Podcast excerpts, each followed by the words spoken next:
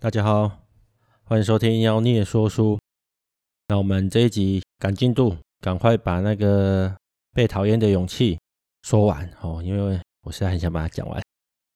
我们直接进入主题哈。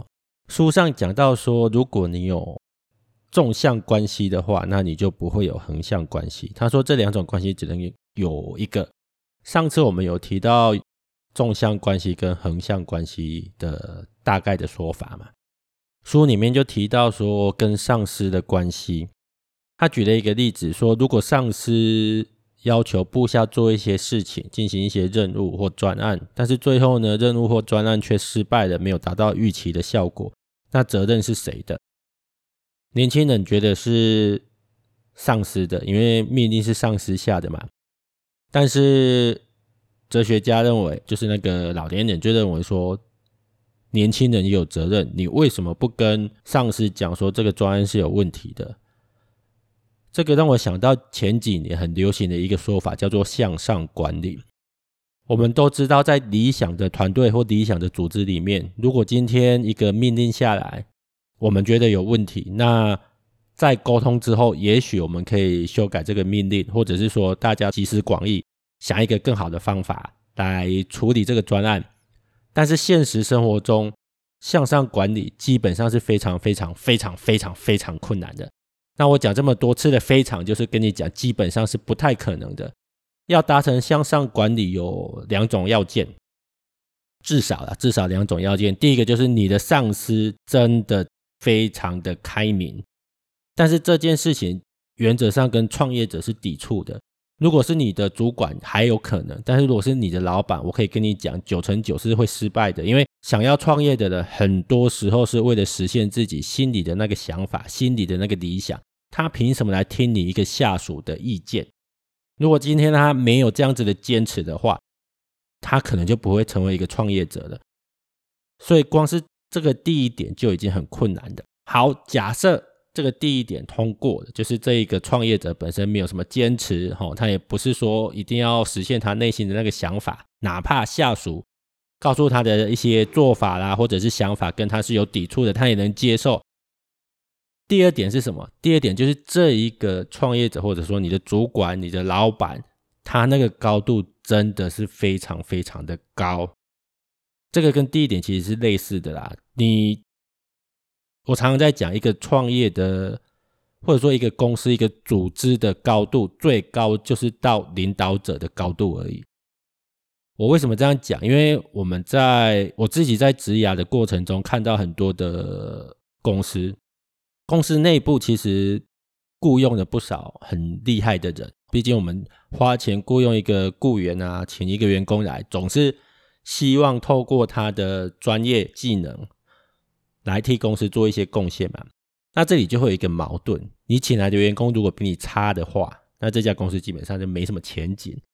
但是你请来的员工比你强，你也不见得会听他的。这是我常常看到的一个很吊诡的现象。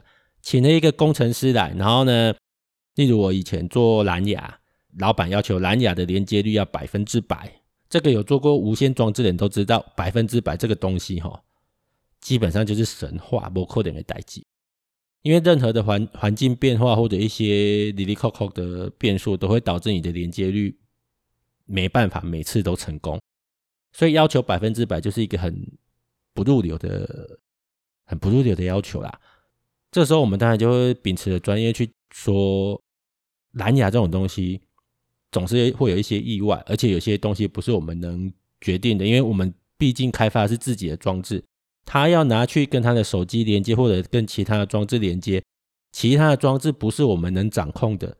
我怎么知道他的装置有没有问题？万一是他的装置出问题，结果你还要求我们做到百分之百的连接率，这不是很可笑吗？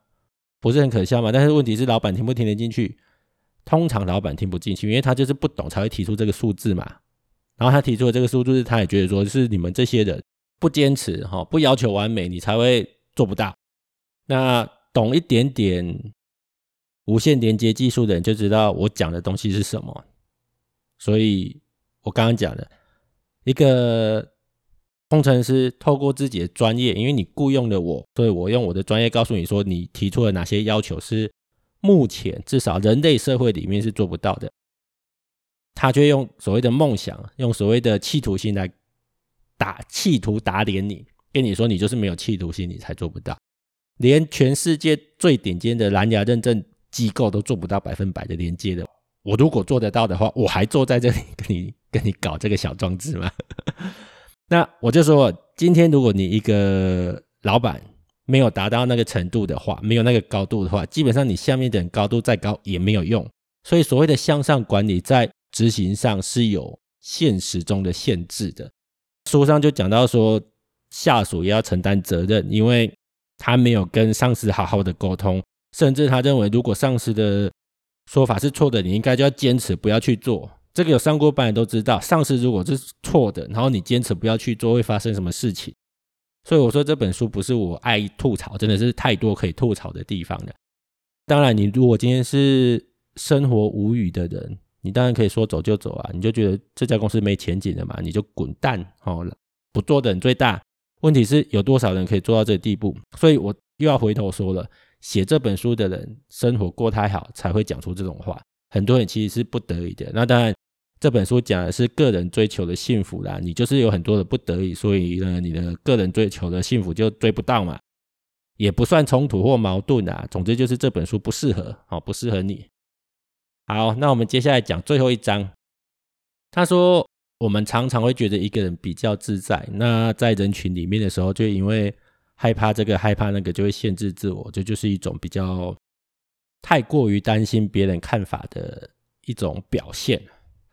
这整本书一直在讲所谓的做自己了，当然它有一些像一些社会意识啦，或者是群体意识的东西。那我觉得里面很多矛盾呢，我等一下大概讲完之后，我再来整理一下。然后他又提到，我们跟人际关系的来往应该要。无条件的信任，你不可以用信用或信任去把它搞混。什么叫信用？信用就是有条件的信任。例如，银行要借钱给你，他要先决先看你还不还得起，你还得起，我才要借你，这叫信用。所以，当我们在交朋友啦，或者是跟人际关系来往的时候，你先假设说这个人对我有没有好处，或者这个人会不会回馈给我，我才决定要不要做什么事情的时候，这个叫这个就是信用，而不是信任。你应该要无条件的信任。他举了一个很有趣的例子，他说：“如果你今天无条件的信任一个人，而他可能一次背叛你，两次背叛你，请问他第三次还会好意思背叛你吗？”那书里面的年轻人就觉得好像不会哈。如果换作是自己，我背叛了某一个很信任我的人，背叛了一次，背叛了两次，也许第三次我就不好意思再背叛了。那我要讲这个例子根本也是狗屁啦，真的，因为。我们可以在社会新闻里面，或者你身边的朋友，也许就有，你可以看到那种在感情的感情这一件事情上不断的背叛的，会出轨的，就是会出轨。你就算无条件的信任他，他还是继续出轨。这个跟人有关系，而不是跟你的处事方法有关系。你怎么信任他，都不会改变这个人的本质。所以我觉得去用所谓的信无条件的信任来开启一场无诶人际关系的来往。不是那么安全的事情，我还是比较喜欢老祖宗的那个说法，就是害人之心不可有，防人之心不可无。因为社会越来越复杂，很多时候人家是带着恶意来接近你的。在这种情况下，你再怎么无条件的信任他，他一开始的目的本来就是带着恶意的，他不会因为你无条件的信任他，就不好意思伤害你，没这个代志啦。那很多伤害是无可挽回的，所以我不认为这个说法是合理的。然后他说，如果你怀疑另一半劈腿，就会把所有的行为都变成证据。例如，你怀疑你的另一半劈腿的时候，他跟任何一个人讲电话，你就会怀疑他是不是在跟他的那个出轨的对象讲电话。我觉得这有点被害妄想症的啦，就是你就算怀疑，但是你找不到证据，其实就是没有劈腿啊。这个东西其实一样跟人有关系。你如果自己本来就有一点被害妄想症的话，他今天有没有劈腿，你都怀疑他劈腿，事情就是这样子而已。所以，如果你愿意去学习一些什么无罪推定法则啦，或者是判断的依据啦，甚至学一些哲学、理哲学啦之类的东西，你就会知道说，你找不到证据的时候，就表示你误会人家了嘛。那反过来讲，如果他真的厉害到让你找不到证据，那他应该也付出了很多努力了。这个我在自己的人生观里面就是一种。类似现世报的感觉。今天你做一件坏事，不代表会出现连续剧里面或者小说里面那种恶有恶报。但是你要把坏事压下来，或者坏事不让人家发现，你可能其实也付出了一些努力，甚至付出了不少努力，人家才不会去发现嘛，才不会去看穿你是个坏蛋，是个是个垃圾，是个人渣嘛。有时候你还得就是战战兢兢的过一辈子。所以今天如果是你的另一半出轨，他能够弄到让你真的没有办法发现，我相信也是透过 付出了不少努力啊。那那个付出就是他的代价嘛。但我不是鼓励。鼓励你说很很就是出轨的时候很努力的去湮灭证据，因为其实光用想的就觉得很辛苦了。但是我觉得把怀疑另外一半劈腿就就会把所有事情都当成证据，这个说法，这要回到前面的段落讲到说，如果你认同了某件事情，你就想办法去找那件事情的证据来。佐证你是人有这个趋向没错，心理上是有这个趋向，但是我们还有一点点理性可以知道说，我如果找不到证据，其实你那个想法可能就是错的。那你如果坚持你找不到证据，但是那个想法还是对的，我只能说你就是有点，你的人就是有问题的，好吗？就是有问题。回到我刚刚讲，就是人的问题。当然，整本书还是有我蛮认同的地方啦，就是他说我们要有甘于平凡的勇气，因为。不是每个人都天才。事实上，人类历史上有历史记录的啦，大概就四五千年吧，列得出来的名人伟人。我想，你认真的去搜寻全世界的记录，再跟人类曾经存活过的人数相比，你会发现那个比例真的是少得可怜。所以，大部分的人是平凡的。那如果你坚持要当伟人，哦，要。在历史上留名，我想没那么容易啦，真的没那么容易。所以每个人应该都，这有点像是巴菲特讲的，投资最大的原则就是不要赔钱。什么叫做不要赔钱？就是你要守住最后最最基本的那个地方，永远都可以让你往上。那已经是你你要守住的最低点。平凡就是我们要守住的最低点。所以当你甘于平凡的时候，你的人生就只会更好。很多人会把平凡跟无能连接在一起，其实不是的。大部分人其实都很平凡，并不无能。我们还是可以做出你可以做出的贡献。那书里面讲到说，贡献感不需要他人的认同，这个我也觉得蛮蛮好的，我蛮认同的。就是啊，他也不需要我的认同啊，这本书。所以我们在做一件自以为对别人有帮助的事情的时候，其实。真的你自己知道就好了，但能获得掌声没什么不好啦。啊，就算没有也没关系哦，因为我们不需要别人来认同你自己，哪怕你只是路上捡个垃圾啦，或者像我们开咖啡馆的，我就煮一杯咖啡给客人喝，也不需要客人来认同说啊，你煮这杯咖啡很棒啊，巴拉巴拉巴拉，我自己知道我的咖啡很棒就好了。再就是活在当下这个东西，我觉得这是一个很重要的阿德勒里面很重要一个想法啦，有点禅学的味味道。哦，禅宗的感觉。他说，人生是一连串的刹那，就是每一个刹那都是一个点，我们应该要把那个点做好。而且你不需要往前看，也不不需要往后看。第一章就有讲到说，否定过去嘛，你不需要去看你的过去，因为那个东西是你可以重新定义它，甚至是你可以重新去想我要怎么利用这个过去，而不是像弗洛伊德那样子去想说。过去怎么样影响我们？因为那只是一个借口，那也不需要去看未来，因为你只要活好当下，你的未来会往哪里去，其实不需要去在意。那我很喜欢他的一个比喻，就是舞台上的比喻。他说，今天如果舞台周边的灯光全亮的话，那你可以看到远处的观众。但是如果今天只有一盏聚光灯打在你的身上的话，基本上你是看不到其他地方的，因为光线的关系会让你连第一排的观众都看不清楚。所以你应该要学这种精神，把聚光灯打在你自己身上，关注当下，这样你就不需要去看过去，也不需要去看未来。所以呢，他甚至认为连生涯规划这种东西都不需要。那当然，我觉得这个东西有待商榷啦。但是活在当下这个。概念我自己是蛮认同的，因为你只要把自己当下做好，事实上一点一点的累积，确实有可能做出相对不平凡的成就。他又讲到平凡了，我是真的觉得“甘于平凡的勇气”这句话是蛮好的啦。因为我想想看，我自己是什么时候开始甘于平凡的？应该是在高中的时候啦。我想，因为那时候有一些资优班的同学，你知道第一志愿里面的资优班啊，有些人就是跟怪物一样，他会跟你一起翘课，然后。你会在学校附近的那种网咖遇到他，那时候网咖还蛮流行的。然后我们会一起玩那个时候最流行的《星海争霸》跟《世纪帝国》。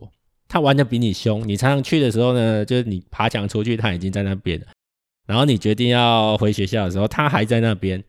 然后补习呢，也不见得补的比你多，家里也不见得有家教，但是人家就是可以在联考的时候考到不得了的学校，这样你就会觉得。